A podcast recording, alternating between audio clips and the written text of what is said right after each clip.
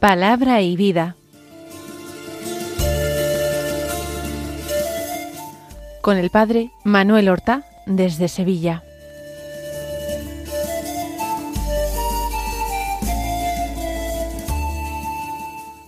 En el nombre del Padre y del Hijo y del Espíritu Santo. Amén. Alabados sean Jesús y María. Muy buenos días, queridos amigos, oyentes de Radio María y seguidores del programa Palabra y Vida. Hoy es el viernes de la octava semana del tiempo ordinario. Este viernes es 2 de junio. El mes de junio como ustedes saben, está tradicionalmente dedicado al Sagrado Corazón de Jesús, así como el de mayo a la Santísima Virgen María. Está bien proponer hacer cada día algún tipo de oración o realizar un ejercicio devoto en honor del corazón de Jesús. Encontrarán en muchos devocionarios o eh, páginas por internet formas de realizar este mes del Sagrado Corazón de Jesús. Pero es que además de ser el mes del Corazón de Jesús, por ser día dos del mes y viernes es el primer viernes de mes. Y recuerden ustedes cómo el Sagrado Corazón de Jesús, que se le apareció repetidas veces a Santa Margarita María de Alacoque, en su monasterio de la Visitación de Paré-le-Monial, en Francia, eh, prometió que todos aquellos que comulgaran en estado de gracia de Dios, por tanto, confesándose, confesándose, comulgando, y ofrecieran esa comunión en reparación por los pecados, por las ofensas, las injurias contra el corazón de Jesús, con ese ánimo de reparación, alcanzarían la misericordia de parte de Dios. Por tanto, es una verdadera promesa de salvación del alma por parte de Dios. Evidentemente, no basta comulgar nueve primeros viernes de mes seguidos. Hace falta hacerlo en gracia de Dios y con el deseo de vivir cristianamente. Claro que pueden venir luego pecados, pero no puede uno abandonarse al pecado. Eso no. Ahí no habría verdad.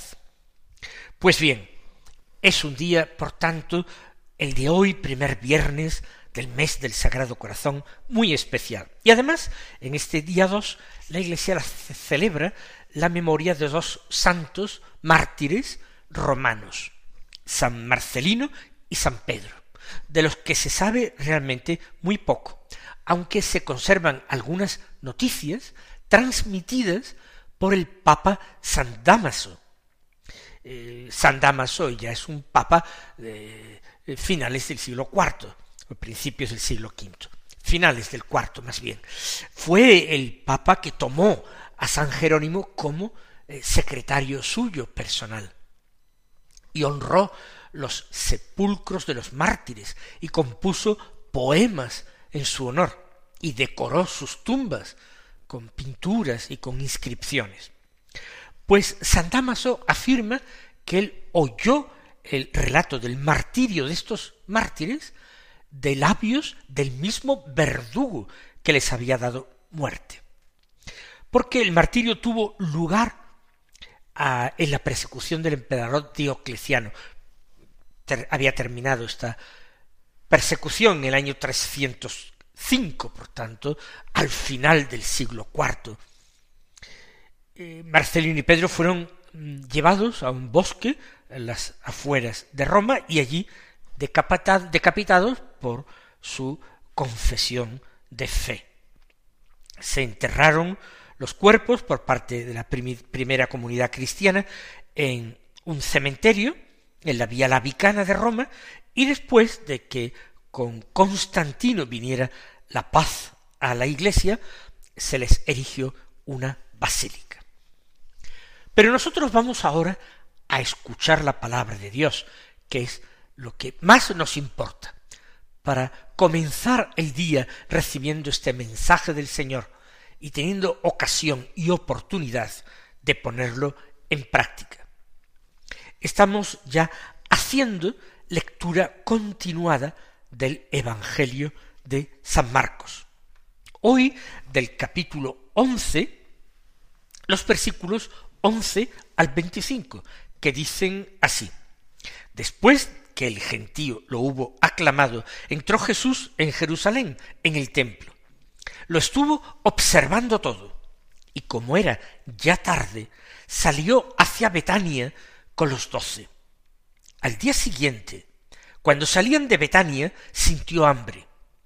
Vio de lejos una higuera con hojas, y se acercó para ver si encontraba algo. Al llegar no encontró más que hojas, porque no era tiempo de higos. Entonces le dijo, Nunca jamás coma nadie frutos de ti. Los discípulos lo oyeron.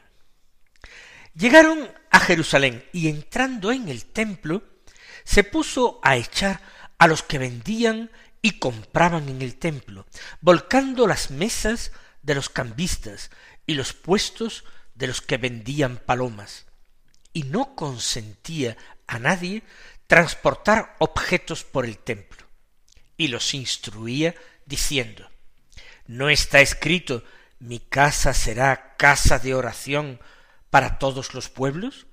Vosotros, en cambio, la habéis convertido en cueva de bandidos. Se enteraron los sumos sacerdotes y los escribas, y como le tenían miedo, porque todo el mundo admiraba su enseñanza, buscaban una manera de acabar con él. Cuando atardeció salieron de la ciudad. A la mañana siguiente, al pasar, vieron la higuera seca de raíz. Pedro cayó en la cuenta y dijo a Jesús, Maestro, mira, la higuera que maldijiste se ha secado. Jesús contestó, Tened fe en Dios. En verdad os digo que si uno dice a este monte, quítate y arrójate al mar, y no duda en su corazón, sino que cree en que sucederá lo que dice, lo obtendrá. Por eso os digo, todo cuanto pidáis en la oración, creed que os lo han concedido y lo obtendréis.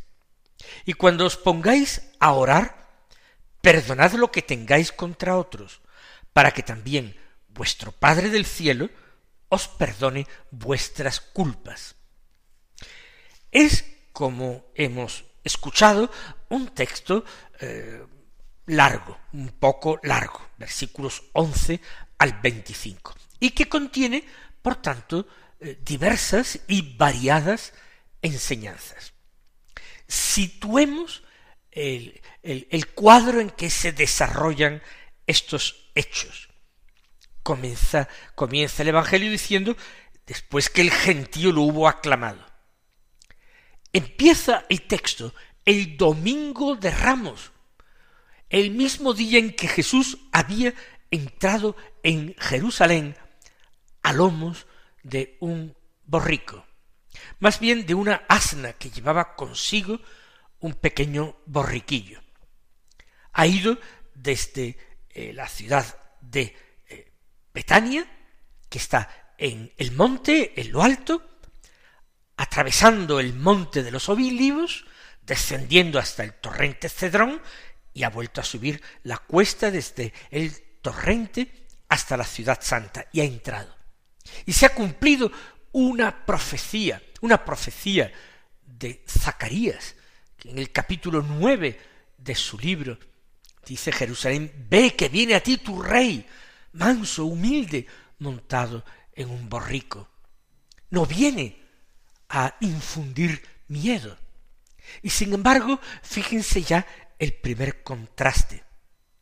Se afirma de que los escribas y los sumos sacerdotes, como le tenían miedo, dice, como le tenían miedo, buscaban una manera de acabar con él. Tienen miedo de este hombre que viene con mansedumbre y humildad montado en un asno. ¿Qué ocurre? Se marcha a Betania, donde viven aquellos hermanos, Marta, Lázaro y María, sus grandes amigos. En su casa se hospeda con frecuencia cuando él visita Jerusalén. Por tanto, aquel mismo domingo visita primero el templo y lo observa todo. Y luego parte hacia Betania. Qué interesante que San Marcos nos diga, conservando el recuerdo de los que fueron testigos presenciales de aquellos acontecimientos, quizás él también lo fue, pues que Jesús fue al templo y lo estuvo observando todo, no dijo nada. Pero nuestro Señor Jesucristo era un profundo observador. De ahí eh, muchas comparaciones que él puso y parábolas que narró en que hacía referencia a elementos de la naturaleza o a relaciones humanas o procesos comerciales o de fabricación de cosas. El Señor tiene siempre sus ojos bien abiertos. Él no desprecia ninguna realidad humana, se interesa por toda ella. El Señor también se interesa por nosotros. Nada podemos mantener oculto para Él, porque Él sondea sus corazones. Pero Él está de nuestra parte, está a nuestro favor. Él no nos sondea para hallar la culpa que a veces roe nuestra conciencia y de esta manera castigarnos de acuerdo con esa culpa cometida. Él viene a ejercer un ministerio de misericordia. Él dirá que no ha sido enviado para juzgar al mundo, sino para que el mundo se salve por él. Y también es otra gran lección para nosotros. Debemos estar atentos a la realidad. ¿Por qué? Porque en lo cotidiano, en la vida ordinaria, en la naturaleza, en las relaciones humanas, nosotros podemos detectar la huella de Dios, el paso de Dios. Podemos discernir el sentido profundo de la historia y de la vida de los hombres, de la nuestra propia, a través de los signos que Dios va dejando, las huellas de sus manos, las huellas de sus manos que el alfarero deja sobre la arcilla que amasa y modela.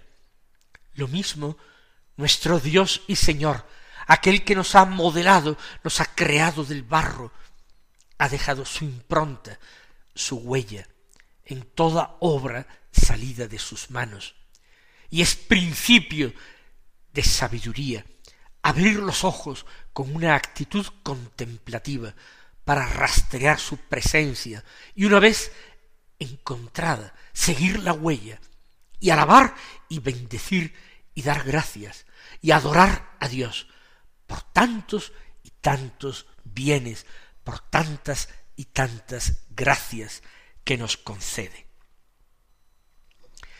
Se va aquel mismo domingo de ramos por la tarde, después de examinar el templo sin decir palabra a Betania y a la mañana siguiente, muy temprano, vuelve. Vuelve a Jerusalén a pasar el día en Jerusalén. Muy temprano, seguramente los hermanos de Betania no han conseguido que comiera algo, que aceptara más plenamente su hospitalidad comiendo algo. El Señor tiene prisas para pasar estos últimos días de su vida mortal en Jerusalén y desarrollar allí su último ministerio. Entonces, por el camino, y eso que no es lejano, la ciudad de Jerusalén desde Betania, el Señor siente hambre. Así lo dice. Es el lunes santo de esa semana santa.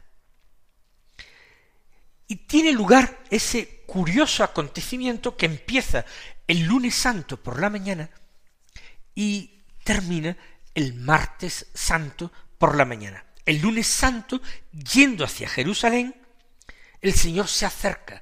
La higuera es frondosa, dice el texto, con hojas. Estamos, no lo olviden, en primavera. Sería lo que para nosotros hoy es el mes de abril, un mes bien florido.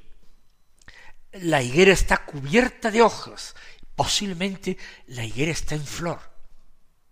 Y el Señor eh, se acerca y rebusca entre las hojas para ver si encuentra algún fruto con que calmar su hambre. Y no lo encontró. Y era normal que no lo encontrara. ¿Por qué? Porque el mismo texto evangélico afirmaría que no era el tiempo de higos.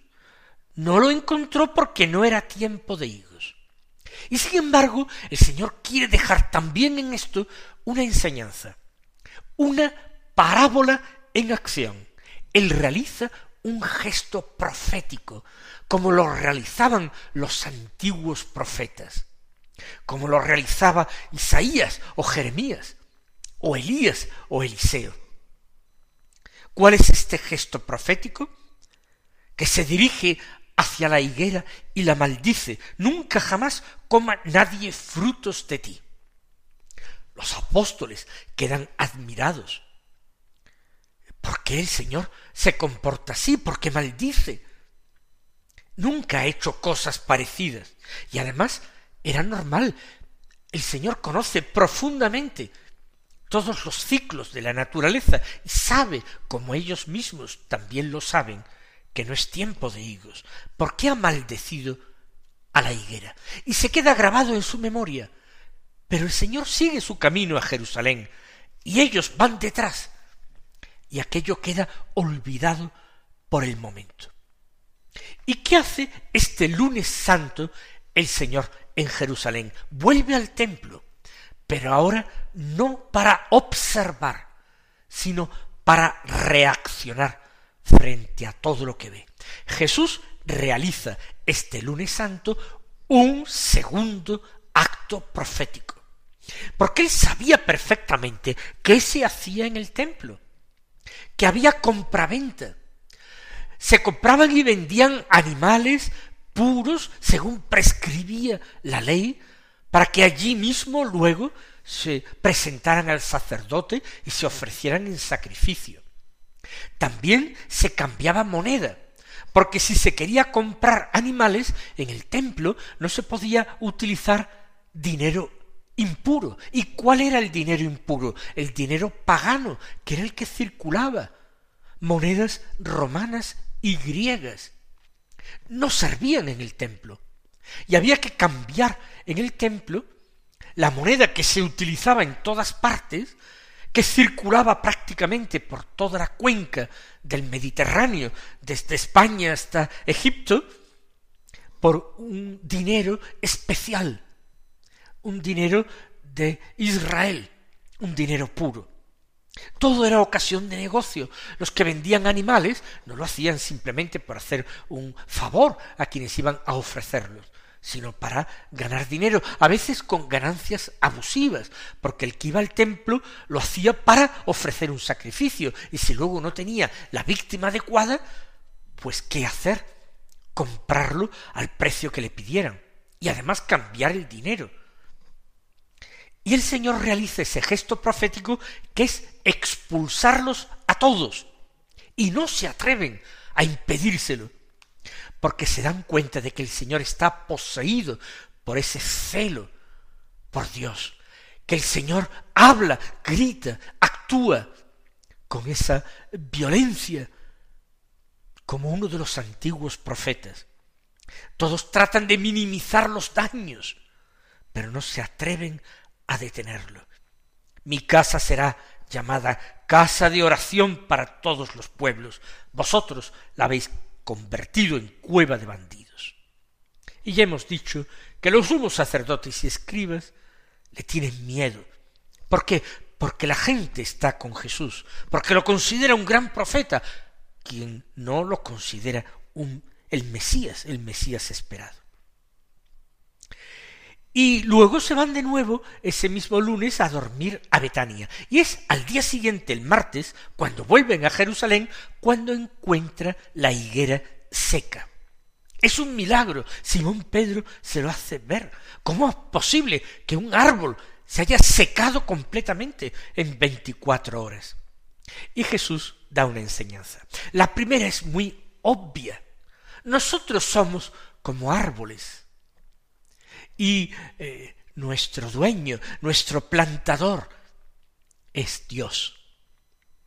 Y Dios nos visita para reclamar de nosotros frutos, frutos dulces, frutos de buenas obras, mientras que algunos el Señor piensa quizás en los sumos sacerdotes, en los escribas fariseos y en tantos otros que se le oponían, muchos nada más que tienen apariencia, hojarasca, pero no dan fruto de buenas obras. Y la otra enseñanza es acerca de la fe y de la oración. ¿Os extraña esto? Pues si tuvierais fe, le diríais a este monte, se referirá el Señor al monte de los olivos, que es el que se veía desde allí, le diríais al monte, quítate y arrójate al mar. Y si no lo dudarais en vuestro corazón, lo haría, lo obtendríais. Todo lo que pidáis en la oración, creed que os lo han concedido y lo obtendréis. La condición es una condición fuerte y exigente. Creed profundamente que ya lo habéis obtenido y entonces lo obtendréis. Pero si os falta fe, no dudéis entonces de que vuestra súplica, vuestra petición, no será escuchada por Dios, porque no brotará del corazón de un hijo, de un hijo fiel que se pone confiadamente en las manos de su Padre. Y termina el Señor esta enseñanza sobre la fe que debe inundar, empapar la oración, añadiendo, cuando os pongáis a orar, perdonad lo que tengáis contra otros. No basta tener fe. Es preciso tener esperanza y creer que ya me han concedido lo que pido. Y tampoco bastan la fe y la esperanza. Hay que tener caridad, hay que amar, hay que perdonar de corazón las ofensas recibidas, Perdonad cuando os pongáis a orar. Perdonad lo que tengáis contra otros, y así también vuestro Padre del cielo os perdonará vuestras culpas. Y esa tiene que ser una de las primeras y más importantes peticiones. La súplica del perdón de nuestras faltas. La haremos cada día. Perdona nuestras ofensas, como también nosotros perdonamos a los que nos ofenden. Mis queridos hermanos, que el Señor os colme de sus bendiciones este día y hasta mañana si Dios quiere. Han escuchado en Radio María Palabra y Vida, un programa que dirige el Padre Manuel Horta.